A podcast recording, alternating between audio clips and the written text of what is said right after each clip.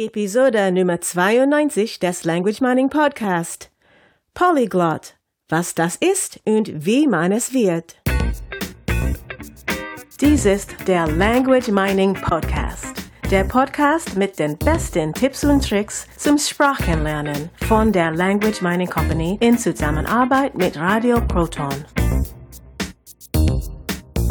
Ja, da sind wir wieder. Folge 92 und wir sind nicht mehr allzu weit von der Folge 100 entfernt. Mein Name ist Katrina und hier ist Carsten. Ja, hallo, wir hatten uns schon mal sehr gefreut, als wir ein Jahr lang, also 52 Folgen des Language Mining Podcasts gemacht hatten. Ja, und dann äh, war der nächste ähm, Meilenstein sozusagen eineinhalb Jahre. Ich habe es äh, damals versucht mitzuzählen, also 52 geteilt durch zwei, das sind dann 26, 26 plus 52 sind insgesamt 78 Episoden. Also nach 78 Episoden hatten wir die eineinhalb Jahre voll in etwa. Ähm, ja, und jetzt geht's auf die 100 zu. Ja, und in der Folge 100 machen wir etwas ganz Besonderes. Wir verschenken sogar etwas. Aber dazu später mehr. Genau, heute geht es erstmal um das Thema Polyglott und der Auslöser dafür ist, dass mich Menschen öfter als Polyglott bezeichnen und äh, dabei ist es so ein Wort, das mir gar nicht so gefällt. Du bist doch aber ein Polyglott.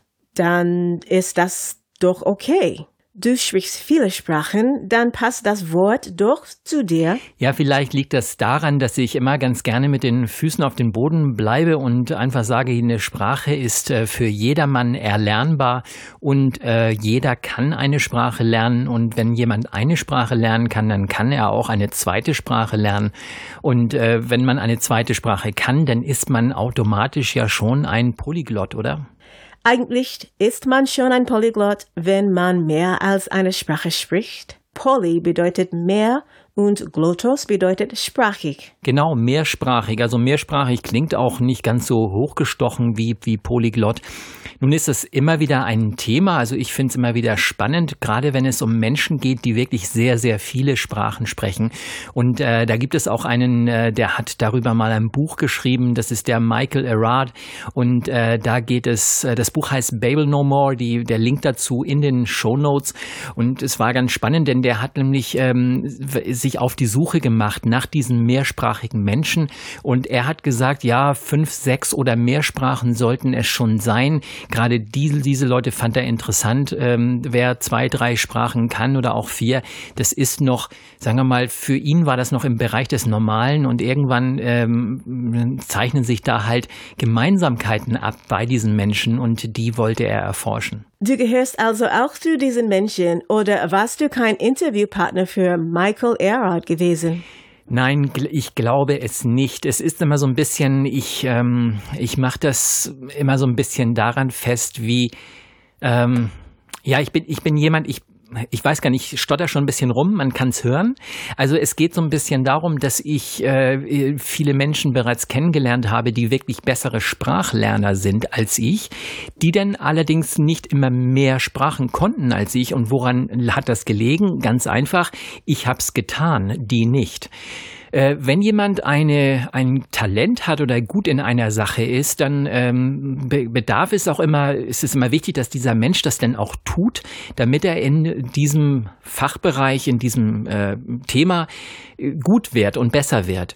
Und ähm, es gibt halt viele Menschen, die, die nehmen Sprache sehr leicht auf und ähm, haben dazu zu sagen, im Volksmund sagt man, haben ein Talent dazu, ähnlich wie Menschen, die einfach im Sport gut sind. Ich weiß, in einer ähm, im, in der Schule waren, waren, konnte man schon bei den, damals, als wir so 10, 12, 13, 14 waren, da waren einfach gewisse, die hatten immer die besseren Zeiten und konnten es einfach besser, trafen besser mit dem Ball, konnten besser werfen, schießen, springen und so weiter.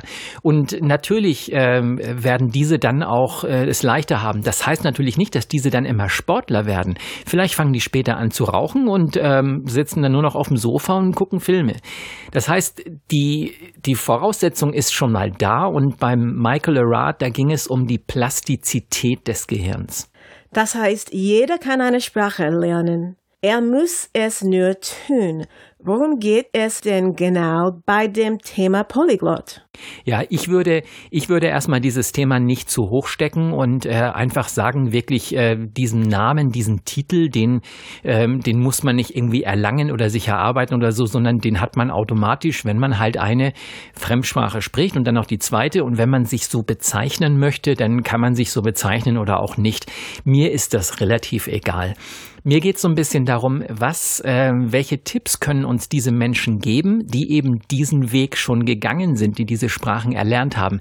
Was haben diese Menschen gemacht und äh, was können wir von denen lernen?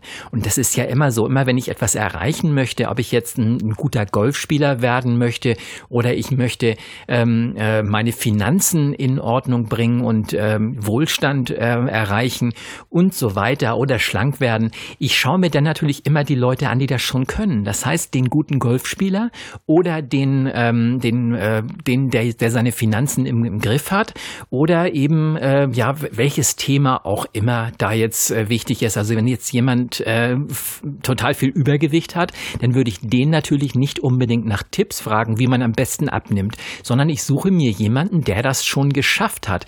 Nicht jemand, der schlank ist, sondern jemand, der mal dick war und jetzt schlank ist. Also, genauso ist es bei den Fremdsprachen. Du hast dann diesen Artikel im Internet auf Medical Daily gefunden. Ja, genau. In äh, diesem Artikel ging es um, um einen Polyglot äh, aus London, glaube ich. Und äh, der sprach oder spricht sehr, sehr viele Sprachen. Ich weiß jetzt gar nicht mehr genau, wie viel es insgesamt war. Auf jeden Fall hat er zehn Tipps aufgelistet, die er machen würde. Ist jemand, der so viele Sprachen spricht, ein Überflieger? Oder sind diese Tipps für jeden brauchbar? Ja, es ist eben kein Überflieger. Auch der ähm, sagt jetzt in diesem Video, dass oder in, äh, in, dem Text sagt er, dass er eben äh, im Klassenraum mit anderen Sprachlernern jetzt nicht unbedingt besser ist. Er, er tut's einfach. Und hier sind mal die mal die zehn Tipps. Also vielleicht liest du einfach vor und ich kommentiere das dann ein bisschen. Ja, gern. Der erste Tipp ist Lerne die Sprachen in deiner Umgebung. Ja, und hier gleich, äh, einerseits stimme ich zu und andererseits muss ich sagen, naja, ob das jetzt wirklich der Nummer eins Tipp ist. Also warum stimme ich zu? Weil es natürlich, ähm, äh, die These ist dabei, dass jemand einfach nur irgendwelche Sprachen lernt und diese Sprachen sich nicht aussucht. Äh, ich habe mir meine Sprachen immer ganz gezielt ausgesucht. Ich wusste, welche ich lernen wollte und habe mich äh, dann in die Umgebung begeben, wo diese Menschen diese Sprache sprechen oder habe mir Material Materialien besorgt, um diese Sprache zu lernen. Hier ist natürlich klar, wenn ich äh, in einem Viertel wohne, in dem zum Beispiel viele Türken leben oder viele Griechen leben oder viele Italiener leben, dann macht es natürlich Sinn, äh, Griechisch, Italienisch oder und oder Türkisch zu lernen, weil diese Sprachen dort einfach gesprochen werden. So war für mich, äh, war es für mich sehr einfach, mich äh, in die türkische Sprache zu stürzen, als ich noch in Berlin gelebt habe. Als ich nachher in Spanien gelebt habe, musste ich leider feststellen, dass es dort dort keine Türken gibt. Und ich habe meine Strategie nicht umgestellt und dadurch erstmal ähm, ja sozusagen mein Türkisch vernachlässigt, weil es einfach nicht mehr nicht mehr da war. Also in diesem Sinne stimmt es schon. Das, was man natürlich um sich herum hat, kann man natürlich gerne nutzen. Da müssen müssen jetzt nicht immer ganz viele Leute davon da sein. Es reicht schon das ähm, das Restaurant eines Italieners oder der der türkische Mitbewohner oder so, dem der mir sympathisch ist, mit dem ich mich unterhalten kann. Das reicht natürlich. Also hier einfach diese, diese Umgebung suchen, diese Gesprächspartner suchen und ähm, ja, das da sich daran zu halten, ist natürlich ein super Tipp. Sonst, es geht auch ohne, wenn man eine Sprache lernen möchte, die man praktisch nicht vor der Haustür hat. Nummer zwei ist Sprachenlernen hört nie auf. Oh ja, wahrscheinlich einer der wichtigsten Tipps überhaupt. Man wird mit diesem Thema niemals fertig. Wir kennen das ähm, von äh, gerade so unsere Generation, also die etwas älteren, die noch nicht mit Handy und äh, Computerspielen und so groß geworden sind. Wir wissen, dass äh, ein, ein Spiel oder Dinge, die wir anfangen, dass die ein Ende haben. Früher von, äh, von Kartenspielen, von Gesellschaft, Gesellschaftsspielen und so weiter. Es gab wirklich sehr, sehr viel, wenige Ausnahmen. Also Monopoly war zum Beispiel so ein Spiel, das ging immer weiter. Und äh, alle anderen Spiele waren, hatten immer ein Ende. Es gab immer einen Gewinner am Ende oder es gab ein Unentschieden und es war dann fertig. Auch ähm, zum Beispiel ein Fußballspiel war auf Zeit begrenzt und nach dieser Zeit war es fertig. Wir hatten auch einen, wir haben einen Führerschein gemacht, wir haben ein Studium gemacht, eine Lehre gemacht, eine Ausbildung gemacht, äh, ein Schuljahr beendet. Also alle Dinge, die wir gemacht haben, hatten, hatten immer ein Ende. Und das ist etwas, was man sich bewusst werden äh, worüber man sich bewusst werden sollte, das Sprachenlernen hört nie auf. Es geht also immer weiter. Selbst ich, ich mache jetzt schon seit Jahren Englisch, habe acht Jahre in Spanien gelebt, auf Spanisch unterrichtet, auf Spanisch dort selber studiert und so weiter. Und ich lese spanische Bücher und ich finde immer mal wieder das eine oder andere Wort. Es geht also immer weiter, es geht immer weiter. Es hört niemals auf. Man sollte also niemals das Sprachenlernen wie einen Kurs sehen, der irgendwann fertig ist und dann hab ich's, sondern es darf ein Prozess sein, der immer weitergeht und an dem man immer wieder neu Spaß hat. Wie zum Beispiel äh, das Bücherlesen, also nicht das Lesen von einem Buch, sondern das Lesen an sich. Wenn ich mir zum Beispiel ein Ziel setze, wie ich lese ähm, ein Buch pro Monat, dann hört das nie auf. Dann heißt, das heißt, nach dem ersten Monat kommt der zweite, dann kommt der dritte und es geht immer weiter. Und es ist praktisch, äh, ja, wenn ich dann irgendwann diese Erde verlassen sollte, dann ist das Lesen auch erstmal vorbei. So, so darf man auch das Sprachenlernen sehen. Punkt Nummer drei ist, Belohne dich für deine Fortschritte. Genau, sowas macht immer sehr viel Sinn für gerade so für für Sprachlern ähm, äh, Apps und und Programme, Software und so weiter. Da geht das immer ganz gut. Oder auch wenn man mit einem, äh, einem Sprachlernbuch oder so arbeitet, wenn man die eine Lektion durchgearbeitet hat, dann darf man sich dafür belohnen. Dann kann man einfach sagen, hey, habe ich gut gemacht. Manchmal sind diese Belohnungen wirklich, ähm, die, die müssen nicht groß sein. Also ich muss mir da nicht jedes Mal dafür irgendwie was Neues kaufen oder so, sondern es kann eine Kleinigkeit sein. Was ich als schönste Belohnung immer empfinde und was ich auch wirklich regelmäßig praktiziere, ist, nachdem ich äh, ein bisschen Sprachlernübungen gemacht habe, also irgendwas nachgeschlagen habe im, im Wörterbuch, ist wirklich eine ganz, ganz kleine Sache nur, oder eine Lektion durchgearbeitet habe in einem Buch oder einer Sprachlernsoftware, ich nehme mir danach einfach mal so ein paar Sekunden, vielleicht zehn Sekunden nicht mehr, vielleicht nur zwei Sekunden und atme einfach kurz ein und wieder aus und sage, das habe ich jetzt gelernt. Das habe ich verstanden. Ja, klasse. Gut gemacht. Wieder einen Schritt weiter irgend so eine Kleinigkeit, wo ich einfach mal ganz kurz in mich gehe und mich praktisch gedanklich dafür belohne, dass ich das jetzt getan habe. Und äh, das hilft sehr, sehr viel weiter.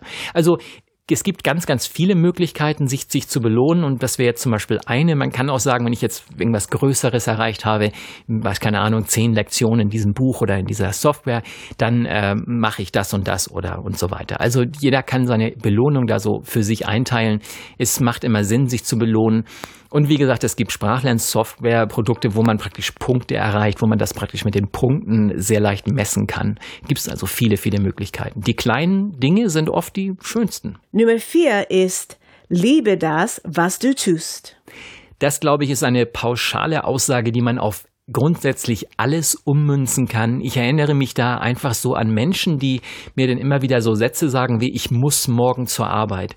Und dann sage ich immer, nein, du musst morgen nicht zur Arbeit.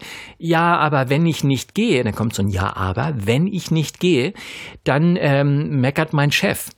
Ja, ich sag, dann willst du nicht, dass dein Chef meckert, deshalb gehst du zur Arbeit. Ja, aber, es kommt wieder so ein Ja, aber, dann bekomme ich auch kein Geld. Ja, das heißt, du willst das Geld, deshalb gehst du zur Arbeit. Du musst aber nicht, du könntest dich dafür entscheiden, zu Hause zu bleiben.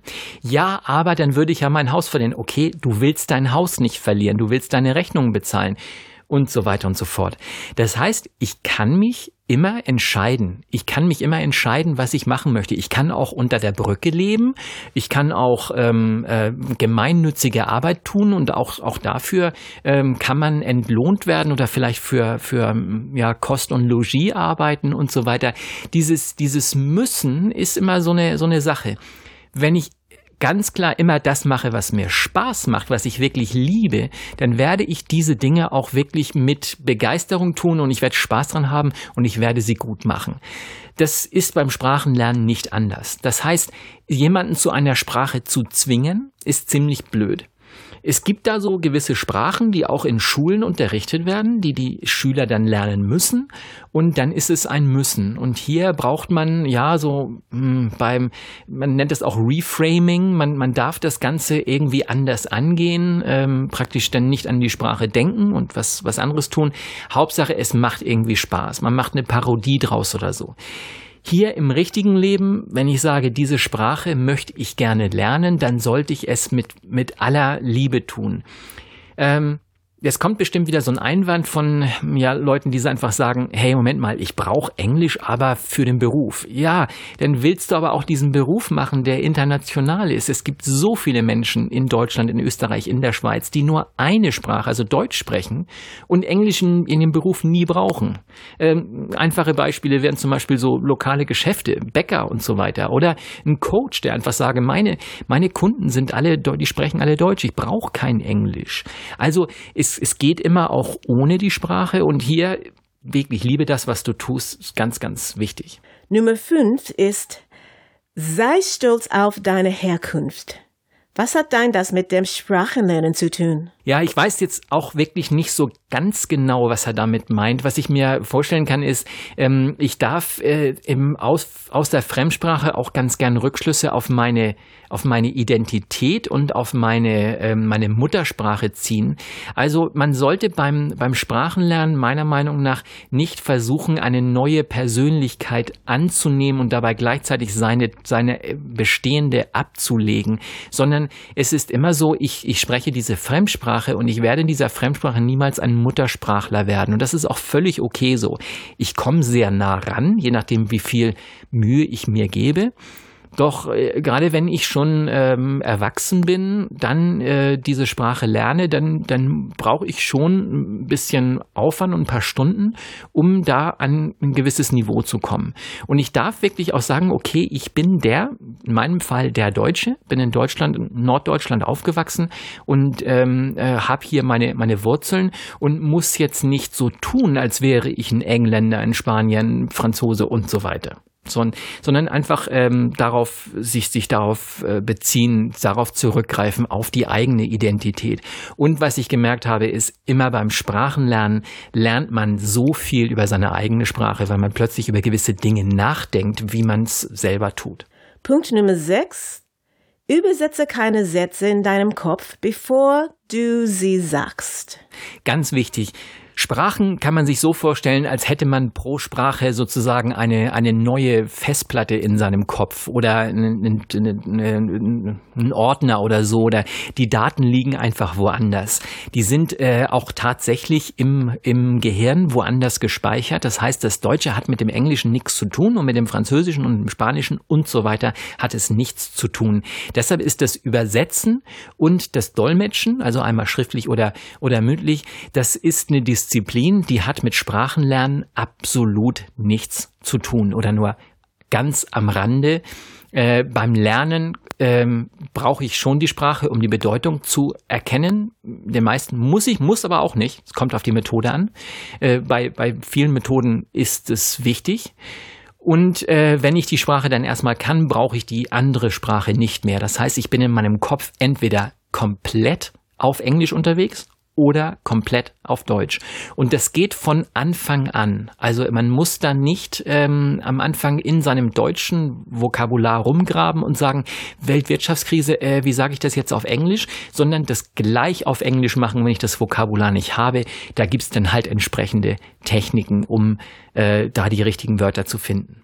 Nummer sieben ist, die beste Methode, eine Sprache zu lernen, ist, sie zu gebrauchen. Natürlich anwenden, anwenden, etwas tun. Also ich kann natürlich ähm, ähm, durch Lesen, durch, durch theoretisches Wissen mit dieser Sprache, ich kann, ich komme sehr weit. Wenn ich es tatsächlich tue, dann äh, merke ich, ob ich es wirklich kann. Es ist wie mit, mit allen Dingen im Leben. Ich kann natürlich äh, stundenlang einem Tennislehrer zuhören und der kann mir erklären, kann mir zeigen, was er, was man's, wie man es macht, was die Techniken sind, wie die Regeln sind und so weiter. Ich darf allerdings selber spielen, wenn ich es lernen will. Und das ist bei einer Sprache nicht anders. Nummer 8. Fehler sind deine Freunde. Auf jeden Fall. Also einfacher geht's nicht. Ähm, wenn ich etwas richtig mache, dann äh, weiß ich nicht, warum ich es richtig mache. Ähm, ich bekomme vielleicht die Bestätigung dadurch, dass mich keiner korrigiert oder dass jemand äh, nickt und verstanden hat, was ich gesagt habe. Äh, ich bekomme aber ähm, ein ganz tolles Feedback, wenn ich etwas falsch mache. Also die Fehler, die sind einfach nur super, weil ich dadurch dann viel genauer auf diese Dinge achte und mir praktisch bewusst wird, wie es richtig ist. Also Fehler, Fehler, Fehler machen, bitte. Das ist sowas von wichtig. Auch in Sprachlernsoftware, in anderen Dingen, äh, im Unterricht, äh, was Falsches sagen, korrigiert werden. Hey, super, ich hab's gelernt.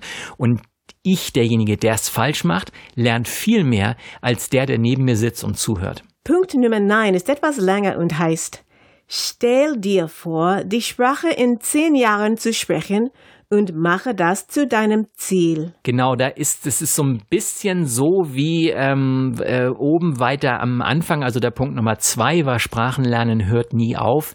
Hier geht es also ums Ziele setzen. Wenn ich mir dieses Ziel zehn Jahre vornehme und zehn Jahre ist eine sehr lange Zeit, für die meisten Menschen eine sehr lange Zeit und nach zehn Jahren kann ich es garantiert, das ist wirklich für Sprachenlernen ein sehr weites Ziel.